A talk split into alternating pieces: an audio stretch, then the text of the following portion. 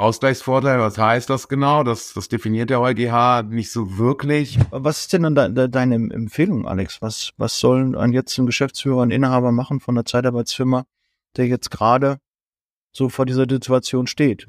All diese Dinge bin ich schon immer ein Befürworter, wenn man einen Podcast kennt weiß, ich habe noch nie befristete Verträge befürwortet. Am 31.05. gibt es eine neue Verhandlung, eine neue Gerichtsverhandlung, die für die Zeitarbeit sehr wichtig und relevant ist. Warum, wieso, weshalb? Was erwartet uns? Was ist die Einschätzung? Das wird heute hier im Podcast besprochen und zwar geht es um die Abweichung vom Equal Pay Grundsatz und dazu habe ich natürlich the one and only ähm, den Experten Dr. Alexander Bissels von CMS wieder zu Gast. Ich freue mich sehr, Alex. Ich äh, tausche mich ja extrem gerne mit dir aus. Ich weiß, ähm, dass du da in dem Thema sehr, sehr fit bist. Gerade beschäftigt das die ganze Branche, es beschäftigt dich, es beschäftigt viele deiner Kunden.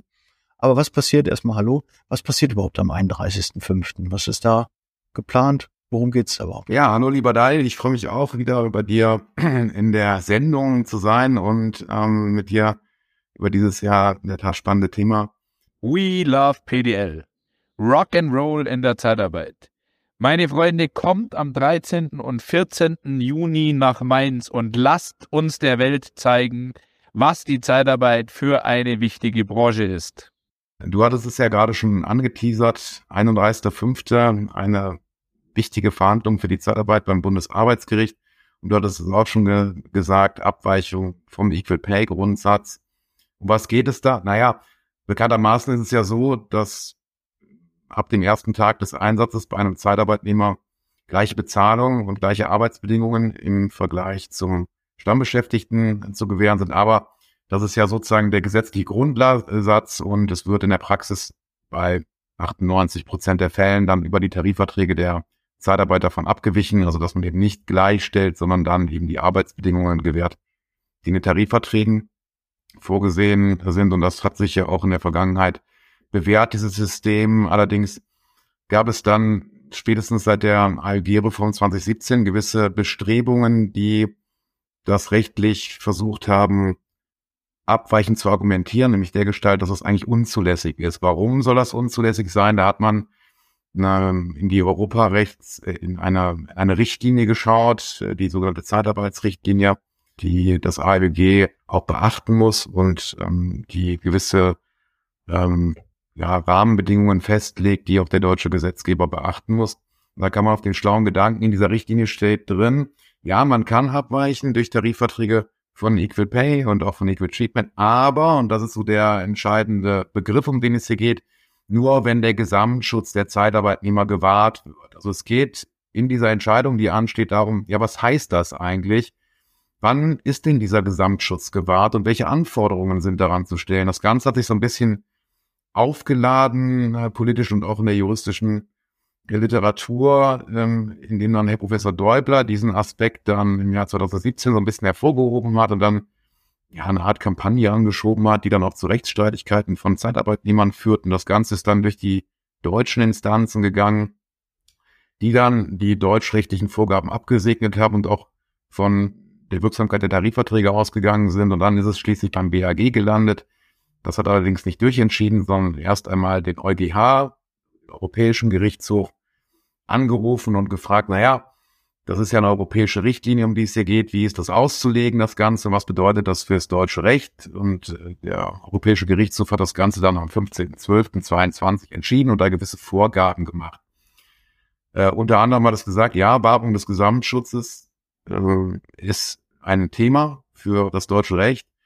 Und dann kommen wir so, so ein bisschen in die, in diese gewissen Schwierigkeiten, weil der EuGH, der äußert sich meist so ein bisschen undeutlich, recht kryptisch. Ähm, er sagt, naja, man kann abweichen, aber es müssen gewisse Ausgleichsvorteile gewährt werden. Also dadurch, dass man das Entgeltgefüge absenkt und auch die Arbeitsbedingungen im Übrigen ja anders regelt, da muss der Zeitarbeitnehmer einen Ausgleichsvorteil für erhalten. Nun ja, Ausgleichsvorteil, was heißt das genau? Das, das definiert der EuGH nicht so wirklich und kippt das Ganze dann sozusagen wieder dem vorliegenden Gericht, also dem Bundesarbeitsgericht jetzt wieder auf den Schreibtisch und das Bundesarbeitsgericht muss sich jetzt damit befassen, naja, was wollte uns der EuGH eigentlich damit sagen und das dann sozusagen konkretisieren, übersetzen in das deutsche Recht unter Berücksichtigung der Vorgaben, die der Europäische Gerichtshof dann tatsächlich gemacht hat. Und im Wesentlichen geht es darum, waren die Tarifverträge. Ja, weil das wäre halt wichtig jetzt, dass mal, ich glaube, dass der eine oder andere jetzt denkt,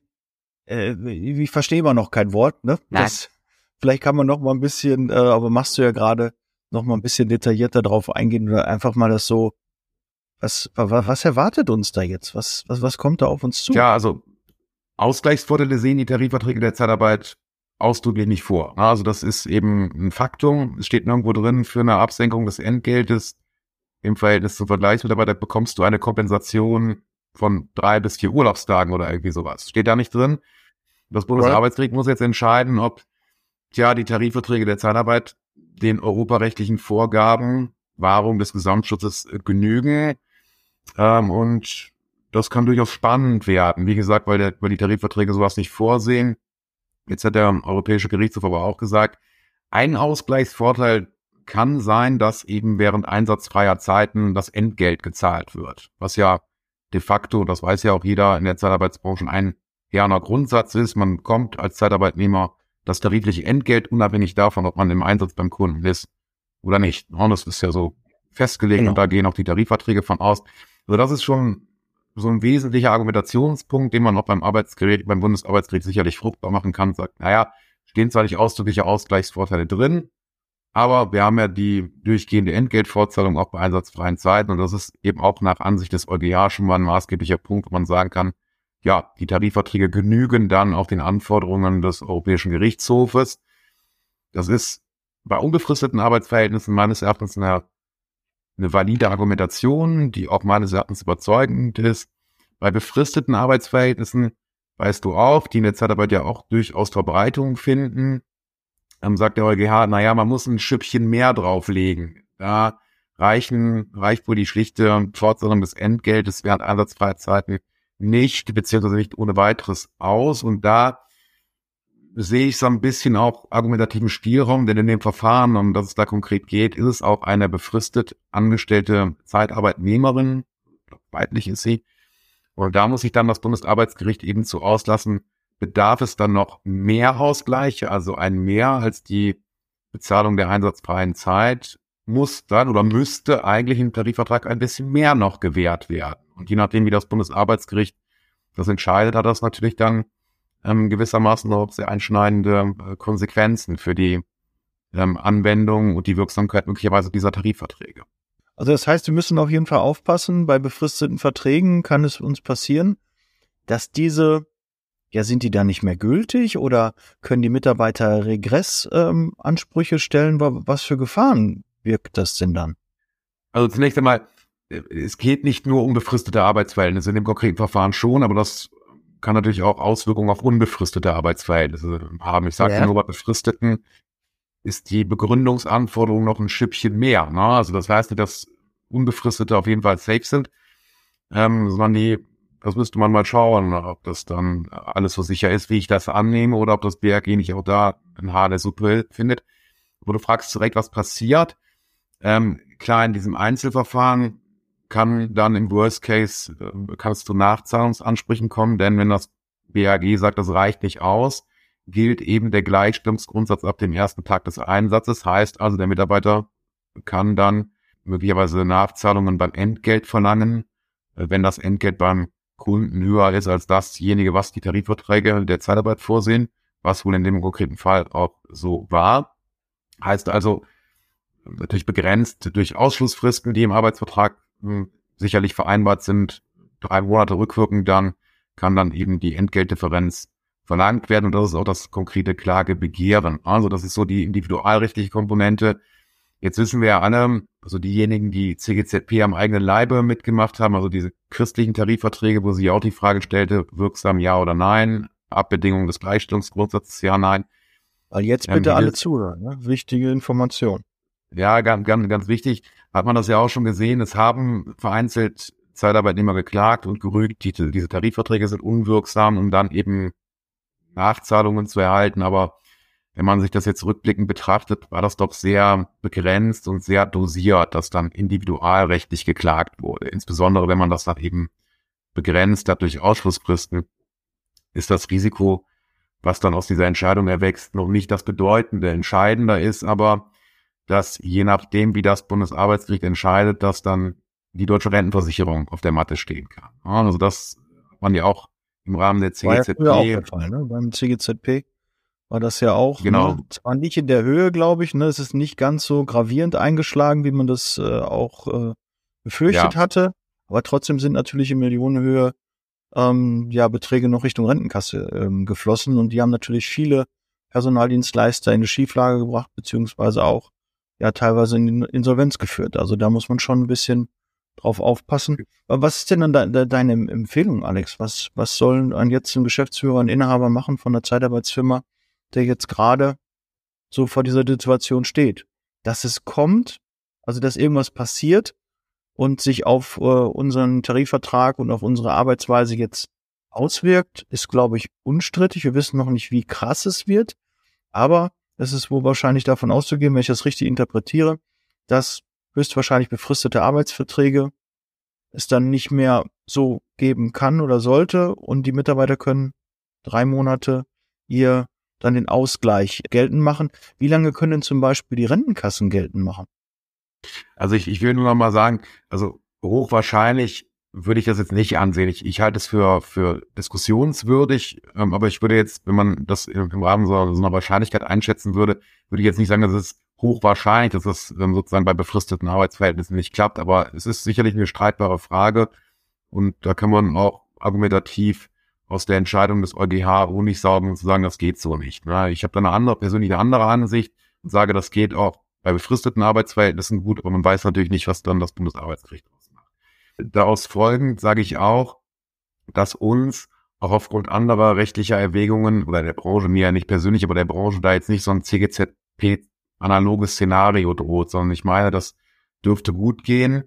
Wenn das Bundesarbeitsgericht natürlich anders entscheidet und sagt, ja, diese Tarifverträge reichen nicht aus, dann könnte es natürlich theoretisch ein analoges CGZP-Szenario geben. Das heißt, dass dann die deutsche Rentenversicherung dahergeht und dann flächendeckend prüft, sodass sie bei jedem, mehr oder weniger jedem Personaldienstleister der Tarifverträge der Zeitarbeit anwendet. weil alle betroffen sind und da kommt es auch nicht darauf an, ob der Mitarbeiter Ansprüche geltend gemacht hat oder nicht, oder ob Ausschlussfristen einschlägig sind oder nicht, sondern die Rentenversicherung prüft bei jedem Mitarbeiter, der überlassen wurde, dann sozusagen abstrakt für die letzten vier Jahre, mindestens für die letzten vier Jahre, ob dann etwaige Nachzahlungsansprüche, also Sozialversicherungsbeiträge auf ein fiktives Equal Pay dann zu ähm, erstatten sind. Und das ist natürlich, wie du gerade schon sagtest, wie auch bei der CGZP schon hat natürlich wirtschaftliche Sprengkraft, die auch geeignet ist, das ein oder andere Unternehmen dann wirtschaftlich zu bedrohen, also in die Insolvenz zu überführen. Wie gesagt, ich halte das nicht für ein wahrscheinliches Szenario, sondern ein, eine Art Worst-Case-Szenario. Und du fragst natürlich zu Recht, naja, wie kann man sich darauf einstellen? Muss man jetzt schon Rückstellungen bilden? Was ja kaufmännisch betrachtet durchaus Sinn machen kann und ja, wozu man ja auch bilanzrechtlich verpflichtet sein kann. Aber das sehe ich ehrlich gesagt jetzt hier. Ich sehe keine in kaufmännischer Hinsicht überwiegende Wahrscheinlichkeit, die es erforderlich macht, jetzt schon Rückstellungen zu bilden, sondern ähm, man sollte jetzt da auch nicht mit einer betriebsamen Hektik ähm, reagieren und dann jetzt alles von links nach rechts drehen oder beispielsweise Verträge umstellen auf Equal Pay, auf Equal Treatment ab dem ersten Tag, also die Tarifverträge nicht mehr anwenden, sondern meines Erachtens gilt da auch, was ja auch bei unserer ehemaligen Bundeskanzlerin immer gut geklappt hat, erstmal die Politik der ruhigen Hand. Also man wartet erst einmal ab, was das Bundesarbeitsgericht am 31.05. draus die machen Politik wird und schaut dann, ja, die Politik der ruhigen Hand, ähm, nicht blinder Aktionismus. Ähm, das ist ja auch erst erstmal was, was man eben erwägend ähm, und dann, dann berücksichtigen soll, was, was macht das BAG drauf und macht, macht das BAG draus, ähm, wie reagieren die Tarifvertragsparteien darauf, wie reagieren die Behörden darauf? Das ist ja alles mit gewissen Unwägbarkeiten verbunden. Denn selbst wenn das Bundesarbeitsgericht in eine gewisse Entscheidung, eine gewisse Entscheidung erlässt, die nicht ganz so positiv ist für die Branche, heißt es ja nicht automatisch, dass die deutsche Rentenversicherung dann wie so ein Kettenhund losgehetzt wird, sondern das hat ja auch noch gewisse weitere auch politische Willensbildungsprozesse zur Anforderung, bevor das dann flächendeckend losgeht. Also deswegen bitte die Kirche jetzt im Dorf lassen, abwarten, was rauskommt und dann auch über die Empfehlung der Verbände gewissermaßen reagieren, was man natürlich, wenn man vorsichtig agieren möchte, jetzt schon machen kann, ist, dass man keine befristeten äh, Arbeitsverträge mehr mit den Zeitarbeitnehmern abschließt, ähm, weil das in der Tat argumentativ belastet sein kann oder zumindest schwieriger sein kann, ähm, eine Abweichung vom Gleichstellungsgrundsatz zu rechtfertigen. Aber das ist so ähm, eine, eine Empfehlung, die man sicherlich ähm, geben kann. Aber auch hier, jetzt, wir sind ja jetzt auch schon im Mai, da kann man natürlich sagen, das macht den Kohl auch nicht mehr fett. Ne? Also da kann man auch sagen, dann, weil man ja möglicherweise auch noch die, das Szenario hat, ist alles gut und ist alles zulässig. Ne? Wenn einer jetzt sagt, ich brauche aber die Befristung, dann soll er die Befristung eben machen. Ne? Also die, diese paar Wochen, die wird man dann auch aussitzen. Das wird den Kohl schlichtweg nicht fett machen. Also deswegen abwarten, sorgsam natürlich dann ähm, die, die begleitende Berichterstattung im Blick haben und dann eben mit einer, mit einer gewissen Strategie, die man sich dann zurechtlegt, in Abhängigkeit zu dieser Entscheidung, ähm, dann agieren. Okay, aber ich nehme schon mal auf, ähm, man sollte schon bei befristeten Verträgen vorsichtig sein. Idealerweise sollte man eh nicht mit befristeten Verträgen arbeiten. Wir haben ja nun mal auch eine, eine Probezeit. Es gibt äh, moderate Kündigungsfristen. Ähm, ich habe, weiß ich nicht, äh, seit 15 Jahren nicht mehr befristet eingestellt. Es sei denn, der Mitarbeiter hatte wirklich den expliziten Wunsch dazu, weil ich einfach so gesagt habe, wie will ich denn langfristig mit Mitarbeitern arbeiten, wenn ich denen einen befristeten Arbeitsvertrag gibt. Was ist denn für ein Zeichen? Die bekommen keine Kredite, sie haben keine Sicherheit, irgendwann läuft die Befristung aus, sie sind dann unzufrieden, der Partner, die Partnerin fragt, wie geht's denn weiter danach? Ja, all diese Dinge bin ich schon immer ein Befürworter, wenn man Podcast kennt, weiß, ich habe noch nie befristete Verträge befürwortet. Ähm, ich weiß aber, die werden in der Branche gemacht, das weißt du auch, hast du auch gerade angesprochen. Also da ein bisschen vorsichtig sein. Ich würde keine neuen jetzt erstmal abschließen, ähm, obwohl jetzt sind eh noch ein paar Wochen da. Wahrscheinlich äh, kann man da eh nicht äh, jetzt mehr so viel machen, aber man muss sich damit beschäftigen. Ja, wie, äh, wie muss ich mir das denn dann, dann vorstellen? Gibt es eine Karenzzeit, wo das dann wieder äh, rückabgerechnet wird? Oder wie, wie kann ich mich denn als Arbeitgeber proaktiv jetzt fallen? Einmal die Rückstellung, aber muss ich jetzt auch sagen, okay, ähm, ich zahle meinen Mitarbeitern einfach schon mal, damit die nicht klagen? Ähm. Also rückwirkend würde ich erstmal gar nichts äh, zahlen, weil das da ist, ist dann doch alles noch zu unwegbar und man weiß nicht, muss man überhaupt zahlen? Also das wäre wär sicherlich das falsche Signal. Ähm, mhm. Wenn man natürlich die Entscheidung hat, muss man, wenn die dann eben nicht so ausgeht, wie das eben aus Branchensicht gewünscht ist, muss man natürlich schauen, wie man damit umgeht. da muss man natürlich erstmal schauen, was haben wir denn da überhaupt für ein wirtschaftliches Risiko im Nacken. Ja, also klar, die deutsche Rentenversicherung, die kommt ja sozusagen von Amts wegen, das kann man nicht beeinflussen. Mit Blick auf die Mitarbeiter, klar, da müsste man mal, mal gucken, wie man das dann anpackt.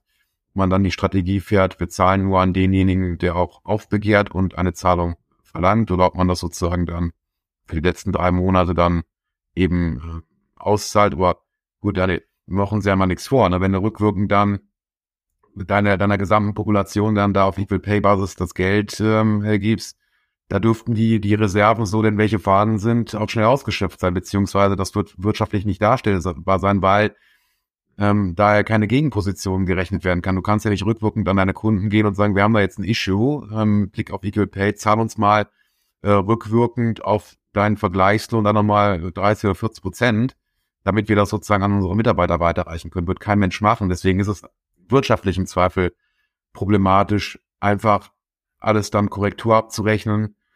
In Klammern auf welcher Grundlage, das muss ja auch erstmal ermittelt werden mit dem Kunden, das weiß man in der Regel ja nicht. Aber das dürfte ja. wirtschaftlich äh, nicht darstellbar sein, sodass eigentlich, das ist eigentlich aus wirtschaftlichen Erwägungen nur der Weg bleibt, dem Mitarbeiter das zu zahlen, der dann auch dasjenige begehrt. Die Zahlung dann ja. geltend macht gegenüber seinem Arbeitgeber.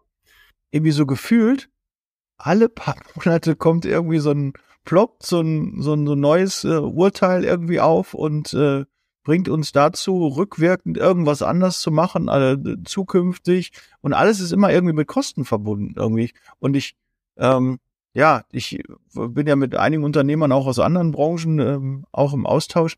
Und, und die Margen in der Zeitarbeit, auch gerade wir sind 90 Prozent in der, im Helfersektor unterwegs, die sind ja nicht so horrend. Und jetzt kommt dann wieder eventuell, wir, wir hoffen es ja nicht, wir, ne, ist alles nur Worst Case, worüber wir sprechen, aber irgendwie, ähm, meist wenn jemand klagt und es muss ja dann ähm, spezifiziert werden, dann kommt dann meist irgendwie wieder so eine Kröte raus, die wir dann wieder schlucken müssen und wir müssen es wieder bezahlen und wie du schon so schön sagst, es ist ja auch noch, hier haben wir letztens, glaube ich, auch schon mal kurz angestellt, so eine Inflationsprämie, ähm, die auch ja. eventuell ausgeschüttet werden soll. Auch die, ähm, wie, wie soll die gegenfinanziert werden, wenn einfach wir was zusätzlich ausschütten, was wir gar nicht von Kunden wiederholen können? Ne?